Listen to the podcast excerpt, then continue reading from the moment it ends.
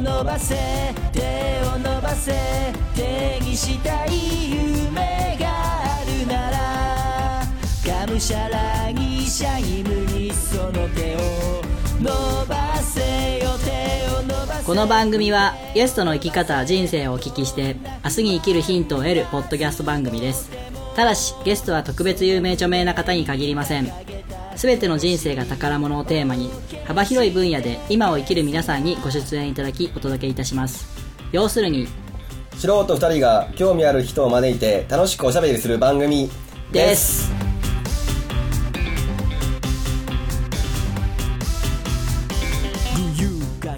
はいどうもお笑いフットピカスのミュージシャンのミッキーです、えー、本日もくまちゃんが欠席なので。えめっちゃかったな。代理 MC に来ていただきました。海野潤さんです。いしくお願いします、会の順です。よろしくお願いします。ありがとうございますそして、えー本日のゲストはですねえー株式会社代表の柴田博文さんです。よろしくお願いします。株式会社紳士の柴田す。いません飛ばした株式会社シンシア代表の柴田博文さんです、よろしくお願いします。ありがとうございます。はい、えー、今日ね配信日的には9月9日なんですけど9はい。月9日何の日かご存知ですか？何の日ですか？9月9日ですね、我がワーライフポッドキャストのうん、うん、メイン MC はい。くまちゃんの誕生日なんですおおでもいない僕はそのために、うん。えープレゼントとか用意しておー。準備してきたのに、うん。あいつは収録の3時間前に すいませんいけれません。そういうやつなんですよ。そういうやつなんで、ええ番組いつまで続くか分かりません。あいや 最近ほとほと使いはって あそうですか。でもねこうツイッターとかでやっぱ応援してくれる人がちらほらいるんでええ。落としたやる気は見つかったんですか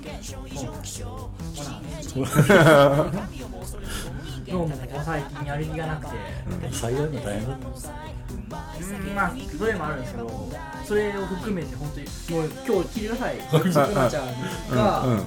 来れなくなって、えでじゅんさんに代理をして、じゃあもうプリントとか、はい。その台本用意しとかなきゃいけんから、ええ。印刷しようと思ったら、えプリンターが壊れて。はい。なんじゃこのこのタイミング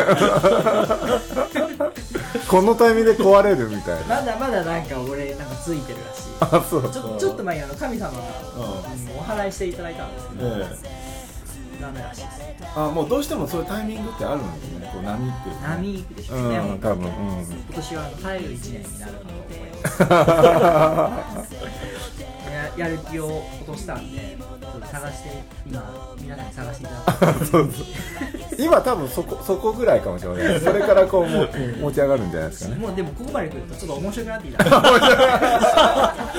ここでプリンター壊れるみたいな。次は何だマジかちょっと面白くなってきた。まだまだありだと思う。なるほど。はい。前向きは前向きだははい。でそんな前向きな話じゃないんですけど今日は未来編なんで、はい。えー柴田さんの夢の話とかね、はい。今後のことを聞いていきたいなと思います、えーそれでは本編参ります、えー9月9日配信第161回ワンライフポッドキャスト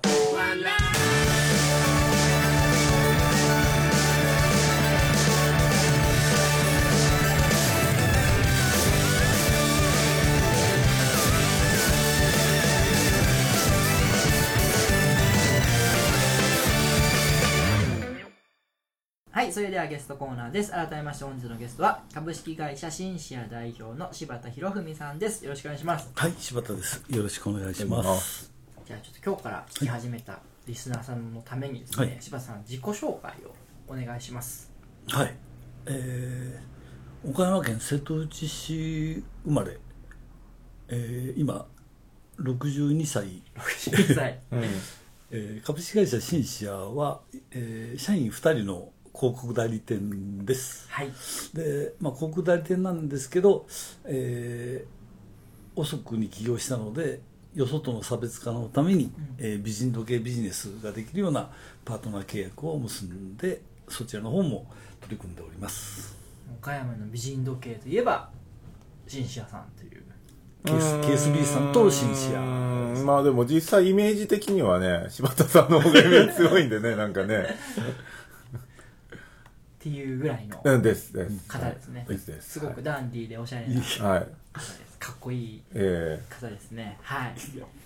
もう62歳って先ほどお聞きしてはい。びっくりしたんですけどはいもすごくそのうん。見た目もそうですけど心がお若いのでえうん。多分夢とかええ。目標なんかもいっぱいお持ちなのかなとそうですね。勝手に想像してしまってるんですけど。なんかあるんですか？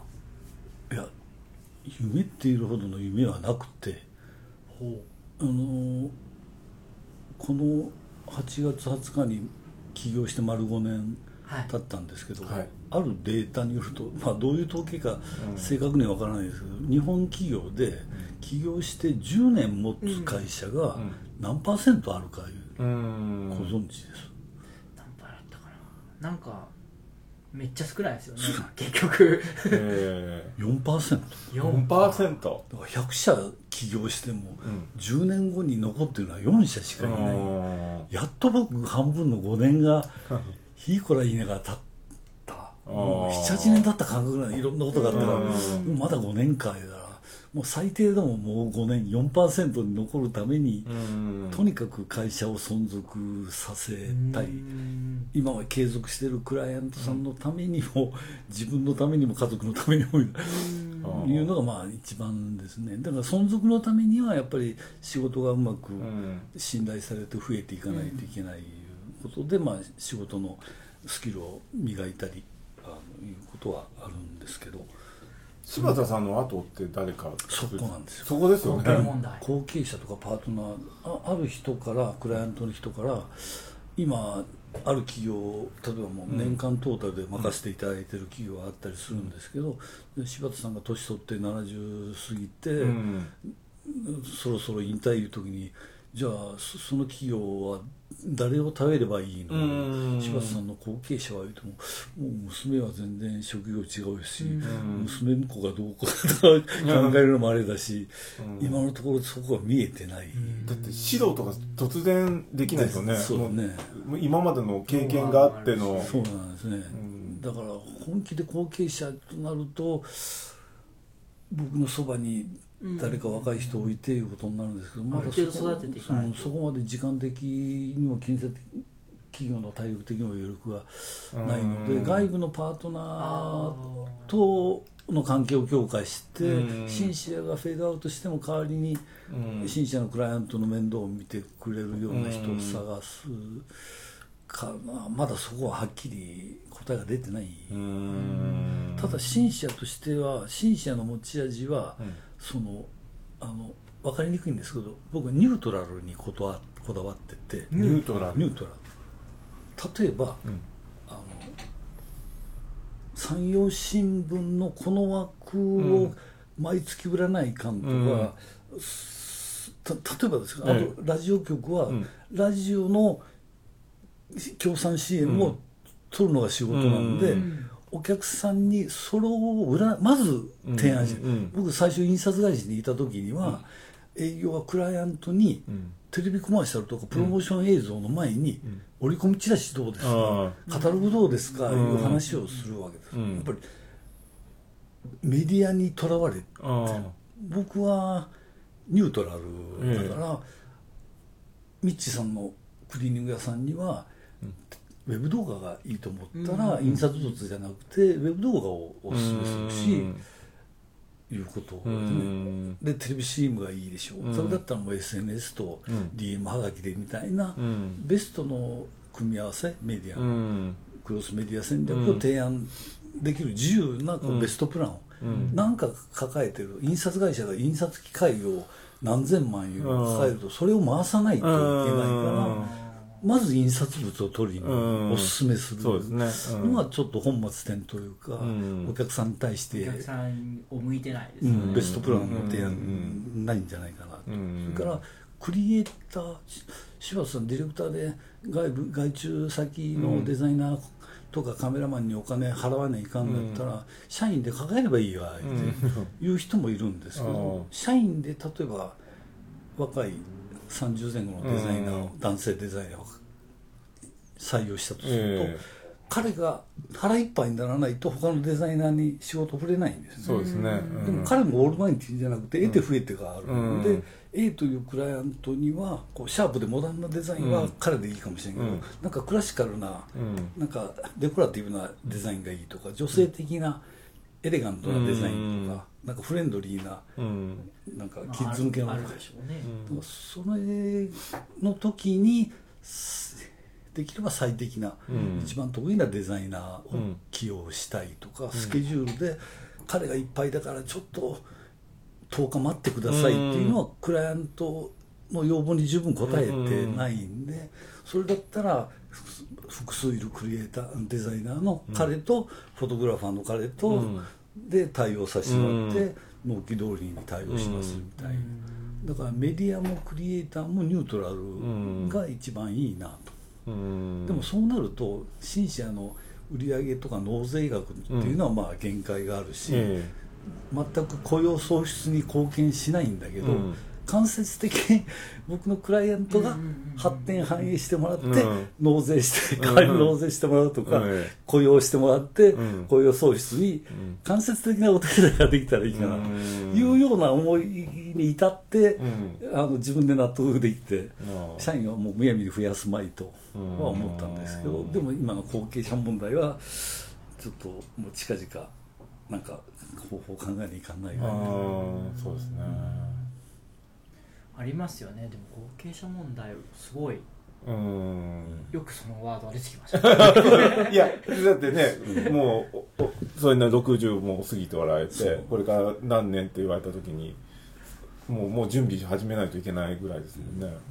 でさっき言ったみたいにそのデザイナーとか、うん。コピーライターとかフォトグラファーとか、うんとかウェブデザイナーっていうのは多分専門学校とかうん。大学でそこそこのスキル、ん。才能と努力があって、いい先生にめ自由に巡り合えば、うん。こう卒業までにある程度のレベルにいると思うんだけど、僕自分でもなんか若い頃って結構もう消化不良のまま来て。この年この業種を35年から40年近くやってきて初めてちょっと自信めいたものが持てるみたいなことにやっと慣れたからなかなかそれを若い人とか誰かに教えるって難しい。もう経験積まないとダメなところもうん。そうですよね。結構若い時自分で言うのもあれだけど結構猛烈に勉勉強しながら仕事を取り組んだことも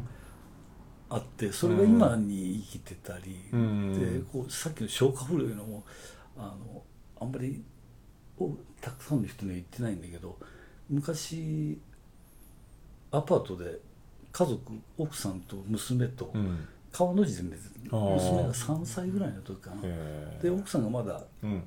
台所かなリビングで仕事しよる時にはい。娘と僕が2人で寝てる時に、ええ。もう明日のこと今日がこううまく仕事ができずに、うん。明日どうしようかみたいな時うにん 僕が取った行動が、ええ。娘に向かって「沙織ちゃんお父さん頑張っていい」って言うてくれで布団の中で言わせるんですよ、ええ。それで奮い立たせて 翌朝会社に出てくる。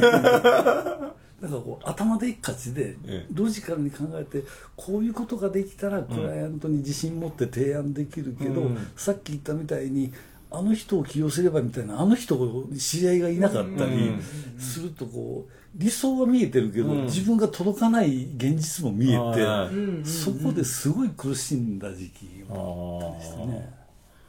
うん。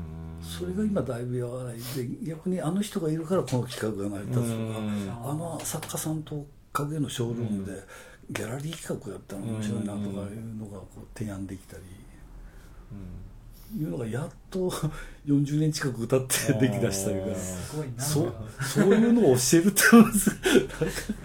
まあ人付き合いからもね つなげないといけないから。今青春を謳歌せる。だからうん、でちゃんちゃんともっともっと利益が出てれば、もう採用して、もう右片腕のそばに置いて、もう24時間ついてこいみたいな、ああ24時間じゃなくても、うん。仕事し昼間ずっとついて、俺の見とけみたいな、うん。で課題与えてみたいなできるかもしれない、ちょっとそこまでまだ企業の余力僕の時間的な余力もない。柴田さんが動き回ってますもんね全然。でまた寄せばいいの僕あのアドバイスくれてるあの昔信用金庫の店長してて、会社設立もいろいろアドバイスしてるけど、お前私立図書館の友の会とか、ええ。木之助人形フェスティバルの実行委員とかでボランティアしてる場合じゃねえじゃろまあまあまあまあなるほど。ほ本業を頑張らなきゃいけない。いやそうなんだけど。ボランティアもされてるんですね、うんまあ、まあボランティアはボランティアだけど、まあそれもそれで大事なんですよ。大事。本当は本当は。うん。付き合いができる、うん。うん、結果的に何かにつながることもあるしね。うんジュさんはあのずっと福岡東京広島岡山市内で8年ちょっと前に瀬戸市の実家に帰ってきて、妙にふるさと愛に目覚めなんかこう今まで培ったスキルとかノウハウがふるさと瀬戸内市のためになんか役に立てたら嬉しいなみたいな。でたまに頼ってくれたり一緒にうん。昔の同級生がこの友の会の立ち上げの会議にちょっと顔出してよみたいなのが言われて、うん。せっかく声かけてくれたんでうん。顔出したらなんか会ができる時に副代表とかえ？であ手伝ってよがあれ？ナンバー2だよ俺みたい まあナンバー2が4人ほどいるんだけど。な いやいやいや。で、ほんたら、うん。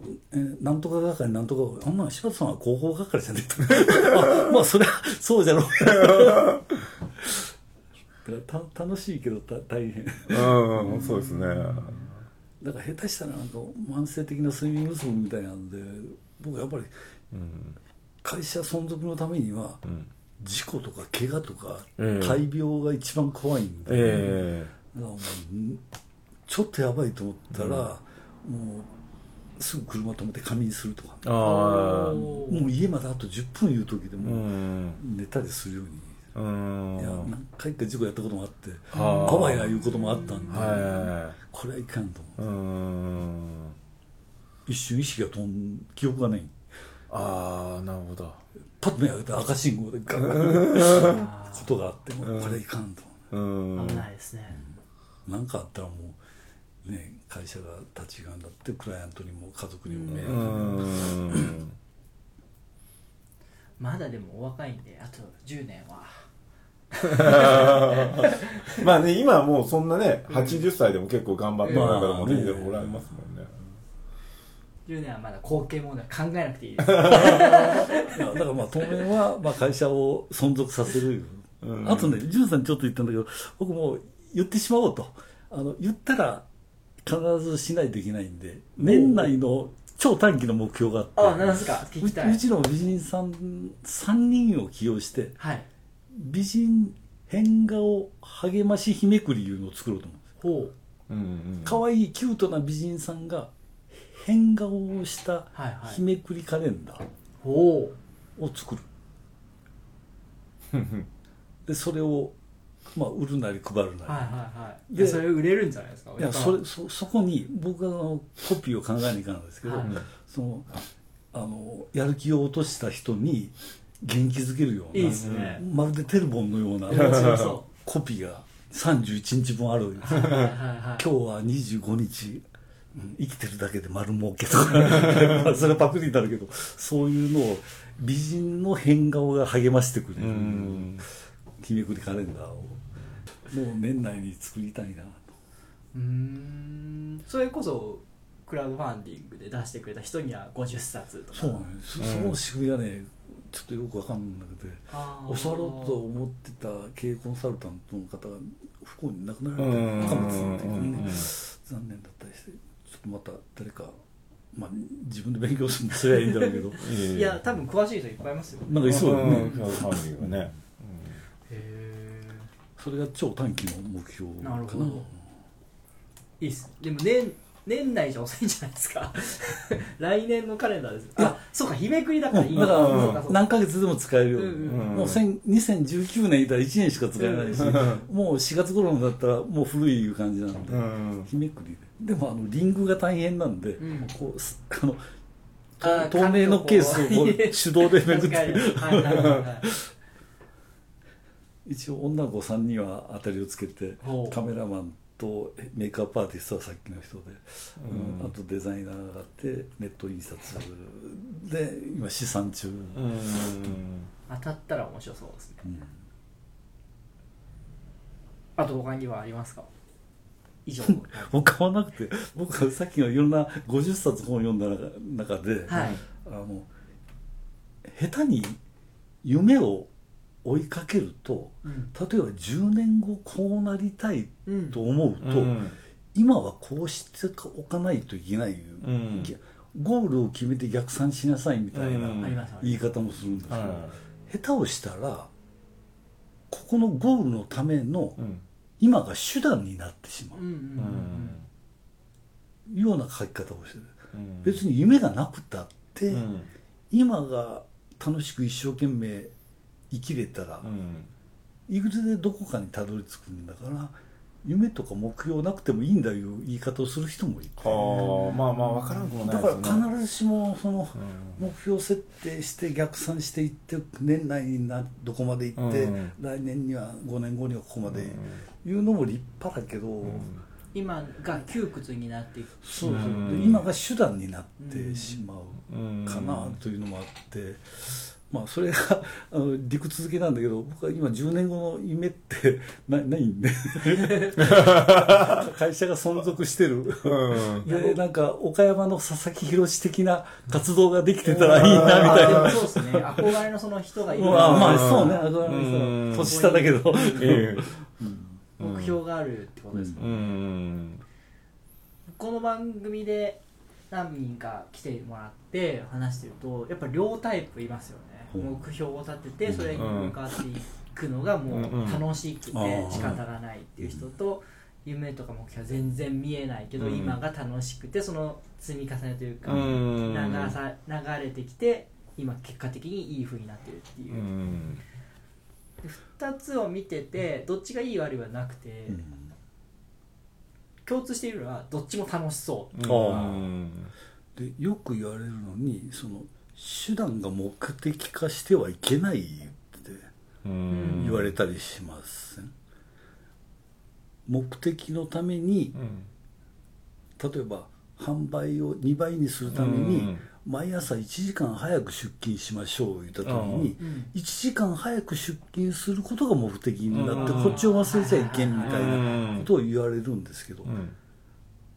僕ある時そのうちの美人レポーターたちは、紳士あの売り上げのために貢献してもらうまあうん beautiful weapon だってね思ってた時に、うん。やっぱりここを最初に A というクライアントにこんな提案したらビジネスうん。が新しい仕事がもらえるかもしれない、えでそのためにはあの子かあの子を起用しようかってうん。思っててもなかなかうまくいかなかった時期があって、発想を変えてまずうちの美人さんたちがうん何をしたら喜んでくれるかいうのを、ええその手段と思ってたのを目的にしてみたんですよ。ああ。あの美人さんあの積極的で、うん。ルックスもスタイルもよくて、うん。あの子が喜ぶためにはこんこんなことをさせてあげたらいいんじゃないかいうのを発想してたら、うん。なんかそのキャンペーンレディの話が決まったりあしたような気がして、なんか手段を目的化ししてもいいな。と か別に。もう結果がその方が出る時があるなと思ったりして。うん。うん。なるほど。ありがとうございます。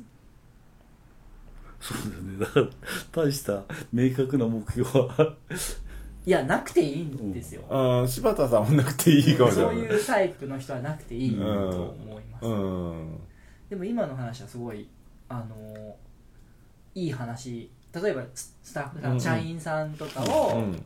自分の会社の駒扱いしてるような人にとっては、その社員さんを喜ばせることが結局お客さんに喜ばせることが売り上げにつながっていくっていう話だと思うんで、僕も一時期そのみみんな夢を持ってとかスポーツ選手有名スポーツ選手が小学生に向かって夢を持ち続ければいつか必ず叶うとか言うけど自分は夢がないなとかいう子供たちもいる時いますね。になんか目の前のなんかこうことを一生懸命やればなんかなんかに近づけるみたいなとうん。ころもあったりして僕もそのはっきりした夢をいつもどっちかというとそう思ってて、こうじゃなくて企業独立も成り行きで 大した準備もなくした結果的に してしまったみたいなところもあるんでそういう生き方もあるので 柴田さんみたいな人がどんどんこうあ小さい子にあと、こえ。えれも受け売りなのがネットで見た時にあのあのニューヨークのブロードウェイで、はい。その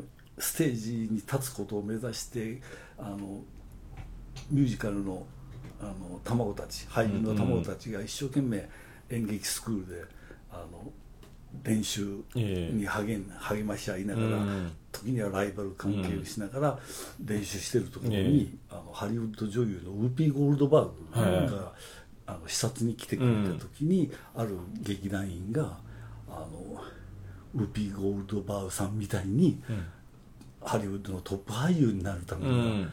どうしたらいいんでしょうか、うん。僕たちは今こんなことをしてるけどもいつ日の目を見るかわからないんです、言った時にウーピー・ゴールドバーグが言ったセリフが、あなたたちは今お互いに毎日一生懸命切磋琢磨しながら演劇の勉強をして、ん将来ステージに立つことを目指してるですよね、うん。もうそのことがうん。目標達成してるんじゃないんですか、うん。なるもう結構感動して。うん。世世の中結果が全てだ家庭はどうとか言うけど、やっぱり家庭が家庭が目的になってもいいんだうん。ほどなるほど。から甲子園に目標にして甲子園に出れなくても、うんその苦労した3年間仲間と時には喧嘩しながら切磋琢磨して努力を続けたことが身になる、うん。じゃあ取りまとめると僕はやる気を見つけなくていいってこと？やる気は必要だけど 目標なんでそっちの話？だからはっきり目標が僕もある目標がみんな結構目標夢を持てとか言われた時にうん。自分は何だろう目標そこで悩んで止まっちゃダメそうそうな悩む必要ないんじゃないの？って今が家庭がもう目標でもいいし、ん。今今を充実一生懸命やってればいうのはなんかすすごい励まされたいうかん。なるほど。うん。はい。ありがとうございました。じゃあちょっと時間の方が来てしまいました。あありがとうございましたえー最後にですね柴田さんの人生を一言一言で表すワンワード私のワンライフっていうのを教えてください。これもどっかの受け売りかもしれないんですけど、はいずっと多分人生終わる時に僕はどどの時点でも満足はしなかったけど後悔もしなかった。うん。へえなるほどこれで十分だ満足いう感じはどのステージでも味わわなかったけどこう振り返って後悔はないみたいな。うん。まあやるだけやったかみたいな。腹八分的な。じゃなくて。じゃあない。なんかその向上心言ったら言い過ぎなんだけど、うん。これで十分という満足点は多くの人がないと思うんです。よはいはいはい。ここに到達したらまだ上がでもそそこに到達できて満足はできてないけどうん。後悔はしてない。やってきたこという人生だったらいいなって。へー。ああなるほどな。確かに考えたこともなかったけど言われてみると。なるほど。って誰かが言ってました えー、でもいいですね。そういう最後の思いで満足、まあ、それが満足感な気がしあああますよね。る意味そうなんかもしれない、うん。うーん。ありがとうございます。あありがとうございました。ぜひ、えーまた来ていただいてですねその後の状況など教えていただけたらと思います。よろしくお願いします、よろしくお願いします。あありがとうございました。ワンライフポッドキャストでは皆様からのメッセージを募集しております。ブログ、Facebook、Twitter のメッセージ機能、もしくは Gmail にてお送りください。Gmail の宛先は onelifepodcast アットマーク gmail.com onelifepodcast アットマーク gmail.com ワンライフポッドキャストアットマーク gmail.com まで現在募集中のコーナーはブログ、Facebook をご覧ください。皆様からの愛のあるお便りをお待ちしております。なあなあくまちゃん、この財布見て。どうしたんこれ買ったん？いや、修理したんよ。備前の表帳比較美芸ってとこで。えー、すげえ新品みてえじゃうん。ホームページ見たらいろいろ載っとるよ。んあほんま？備前表帳うん。比較はね、川の比較ね。で、美芸は美しいに難しい芸。難しい芸って。あ。ああったあった。靴とかカバンとか革製品全般修理してくれるよ。うーん岡山市北区柳町。え？んどうした？ん表町なのに柳町にあるんだよな。ほんまじゃな。備前表帳比較美芸お問い合わせはホームページお電話で。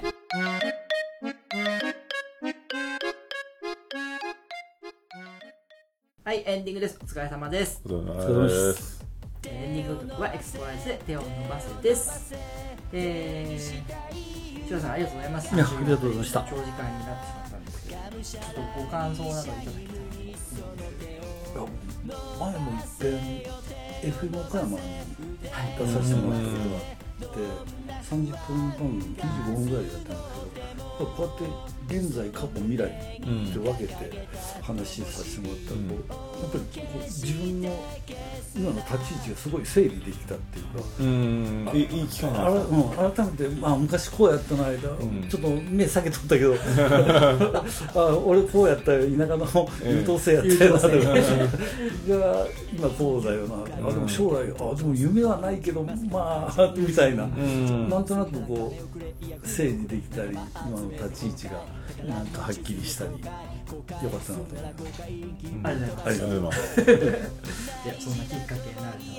まあこれを聞いた人にとってもねギフトになると思うあーそうそういや、めちゃめちゃ今日は勉強になりました。勉強で僕ら、これはフルリ、 full repeat。 full repeat full repeat っていうか何回も聞き直しうんやる気が見つかるかもしれないですね さん見つけてくれる。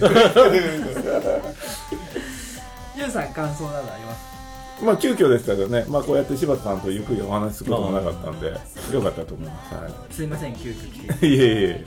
絶対クマちゃんに怒らせます。ああ、じゃあえ駅前のあそこで集合で。集合で。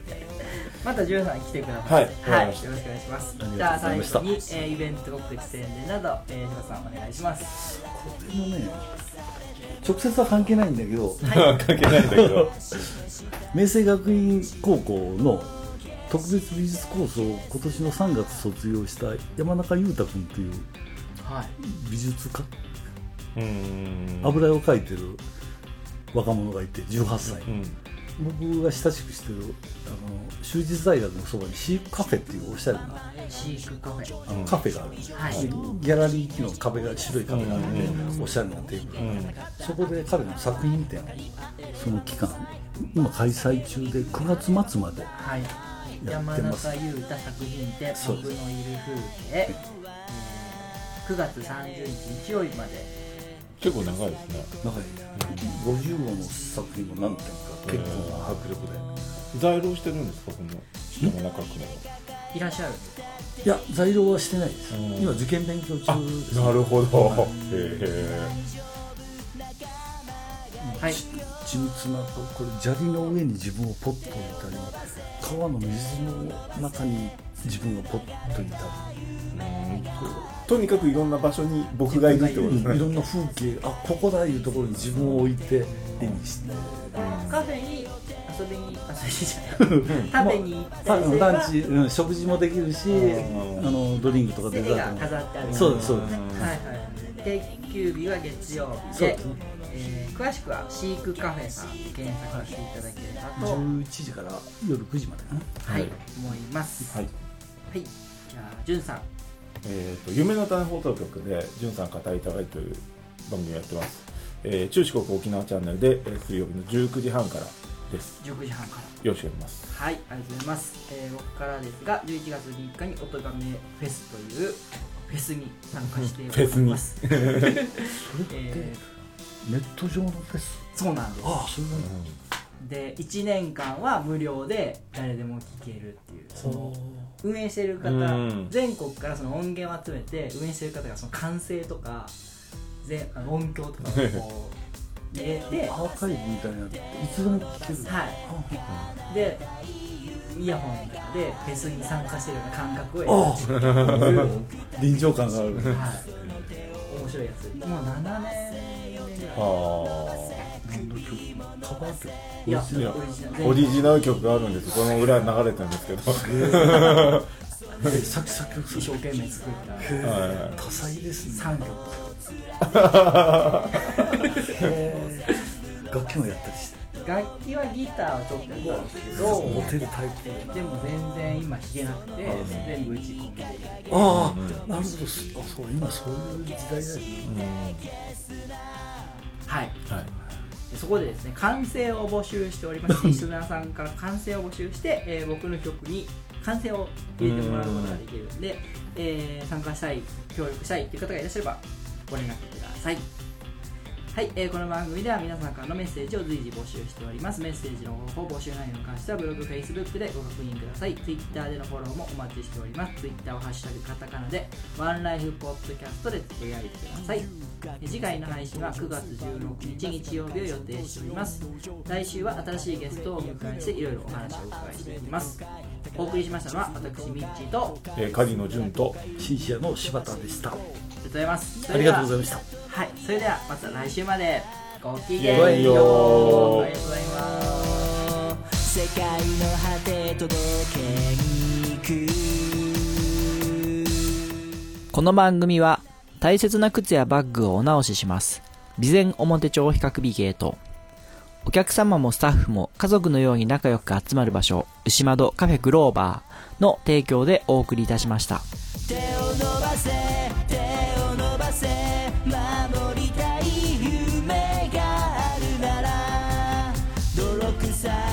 くさくその手を伸ばせよ手を伸ばせ足も伸ばせどんな力